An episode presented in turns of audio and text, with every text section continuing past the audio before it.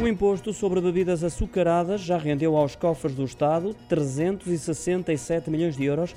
Esta é uma receita que reverte anualmente para o Serviço Nacional de Saúde.